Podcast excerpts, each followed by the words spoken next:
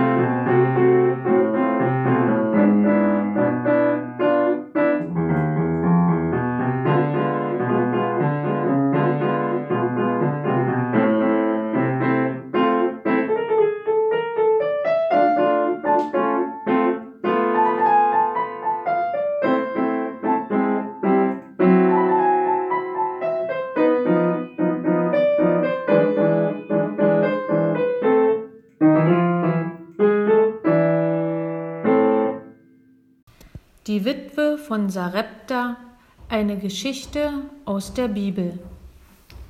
In der Wüste ist es sehr heiß. Soweit du schauen kannst, siehst du nur Sand. Der Wind weht über die Wüste und treibt den Sand vor sich her. In der Wüste ist es still. Ich höre keine Stimmen. Ich höre in den Raum hinein. Auf Geräusche, in die Stille. Vielleicht kriecht eine Schlange durch den Sand. Am Rand der Wüste fließt noch ein Bach. An den Bach kommen die Tiere zum Trinken, Menschen, die Wasser schöpfen, damit sie leben können. Ich sehe ein einfaches Haus, ein armes Haus. Wer wohl darin wohnt? Ich sehe eine leere Schale im Haus. Ich bin still und warte. Legt jemand etwas in die Schale? Im Land Israel wohnt ein Prophet. Er hieß Elia. Elia war ein Gottesmann. Er hörte auf Gott. Er verkündete den Menschen das Wort Gottes. Gottes. Immer wieder rief er, Gott, der Herr ist der Einzige, darum tut das Gute, wie Gott es will. Nicht alle Menschen wollten das hören. Sie wendeten, sie wendeten sich ab von Gott, taten Böses. Sie bauten für andere Götter einen Altar. Sie hörten nicht auf den einen Gott. Elia hörte und sah es. Er sagte, in diesem Jahr soll weder Tau noch Regen fallen, es sei denn, auf mein Wort hin, alles wird trocken werden. Gott sprach zu Elia, Mach dich auf den Weg und geh allein an den Bach. Dort kannst du trinken. Ich befehle den Raben, dass sie dir das Essen bringen. Elia ging an den Bach. Die Raben brachten ihm Brot und Fleisch, am Morgen und am Abend, und aus dem Bach konnte er trinken. Doch nach einiger Zeit vertrocknete der Bach, denn es fiel kein Regen im ganzen Land. Was sollte Elia tun? Er hatte Hunger und Durst. Gott sprach zu Elia: Geh nach Sarepta, dort wohnt eine Witwe. Ich habe ihr befohlen, dich zu versorgen. Elia macht sich auf den Weg, und als er nach Sarepta kam, traf er dort eine Witwe, die Holz sammelte. Er bat sie: Hol mir hol mir Wasser, damit ich trinken kann, und bring ein bisschen Brot mit. Die Witwe sprach, äh, so wahr Gott der Herr lebte, ich hab nichts mehr vorrätig als eine Handvoll Mehl im Topf und ein wenig Öl im Krug. Ich lese hier ein paar Stücke Holz auf und gehe dann heim, um für mich und meinen Sohn etwas zubereiten. Das wollen wir noch essen und dann sterben. Elia entgegnete ihr, Fürchte dich nicht, geh heim und tu, was du gesagt hast. Nur mach zuerst für mich ein kleines Gebäck und bring es zu mir hinaus. Danach kannst du für dich und deinen Sohn etwas bereiten. Dein Mehltopf wird nicht mehr leer werden und der Ölkrug nicht versiegen, bis der Herr wieder Regen auf den Erdboden sendet. Sie ging hin und tat, was Elia gesagt hatte. Da hatte sie mit ihrem Sohn viele Tage zu essen. Der, Milchtopf wurde nicht leer und der Ölkrug versiegte nicht. Die arme Witwe gibt Gott in ihrem Leben einen Platz. Sie vertraut Gott und sie überlebt. Die Witwe verlässt sich auf ihn. Gott will, dass wir leben. Eine Geschichte, die zum tiefen Vertrauen auf Gott, den Einzigen, auffordert. Denn es geht hier um Tod oder Leben. Von unserem Überfluss, auch in dieser Krisenzeit mit dem Coronavirus, könnte und kann ich gerne geben. Es tut mir nicht weh. Und doch erlebe ich viele andere da mittlerweile sehr zurückhaltend, festhaltend. Wenn ich jedoch selbst bedürftig bin und dann das Letzte geben sollte, spüre ich, wie schwer das ist. Kann ich das überhaupt? Die arme Witwe zeigt, wie Gott genau an diesem Punkt ins Spiel kommt und in ihrem Leben einen Platz hat. Die Geschichte erzählt also, wer dem Wort Gottes vertraut, wird leben. Diese Botschaft passt gut in diese vorösterliche Zeit. Sie schenkt mir Hoffnung, trotz wieder steigender Inzidenzzahlen und einem Gefühl von Leere.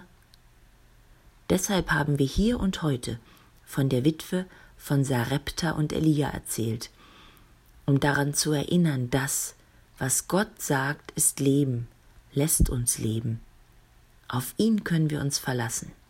Er will, dass wir leben, auch wenn es schwerfällt, das überhaupt ernst zu nehmen. In dieser Geschichte wird zugleich auch etwas angedeutet, was Jesus selbst später vollenden wird. Er gibt wirklich das Ganze, das Letzte. Er gibt sein ganzes Leben, damit wir leben. Und das ist im Blick auf dieses Jahr Ostern unsere Hoffnung für uns und unsere Welt. Wir wollen nicht aufhören daran zu glauben, dass Gott jetzt mit uns geht, dass er nicht von uns ablässt, damit das Leben wieder aufblühen kann. Und diese Hoffnung braucht jedes einzelne Kind, dessen Lebenswelten seit über einem Jahr auf dem Kopf stehen. Diese Hoffnung brauchen wir alle.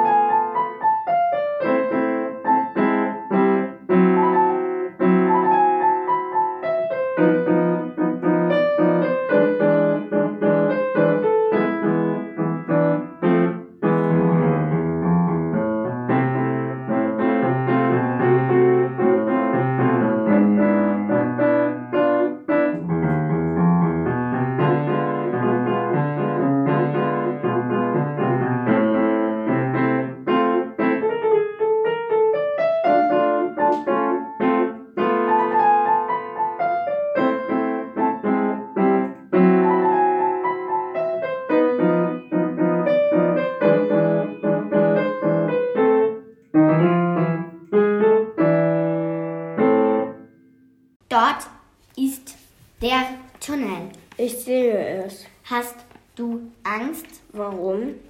Ich meine nur, weil es so dunkel wird, wenn man hineinfährt. Aber man kommt doch wieder raus. Ja, das ist warm. Am schönsten ist es, wenn man gerade so weit ist, dass man das Licht wieder sieht. Wie, Das Licht von der anderen Seite. wie meinst du das? Einfach, dass man im Dunkeln nicht stecken bleibt. Ja, gewiss.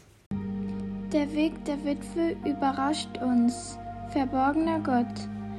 Denn ihr Weg führte sie fast bis in den Tod.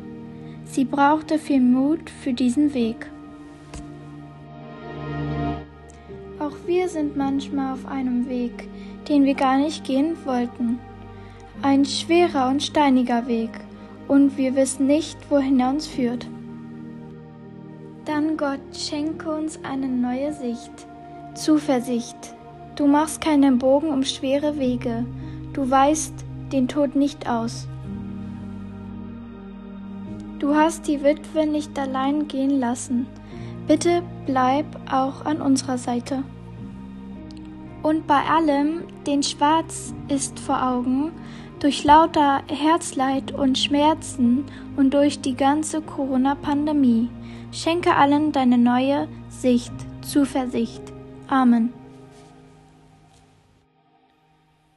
Vater unser im Himmel, geheiligt werde dein Name dein Reich komme, dein Wille geschehe, wie im Himmel, so auf Erden. Unser tägliches Brot gib uns heute und vergib uns unsere Schuld, wie auch wir vergeben unseren Schuldigern. Und führe uns nicht in Versuchung, sondern erlöse uns von dem Bösen. Denn dein ist das Reich und die Kraft und die Herrlichkeit in Ewigkeit. Amen. Geht hin im Frieden Gottes. Geht als Gesegnete. Seid ein Segen für andere Menschen.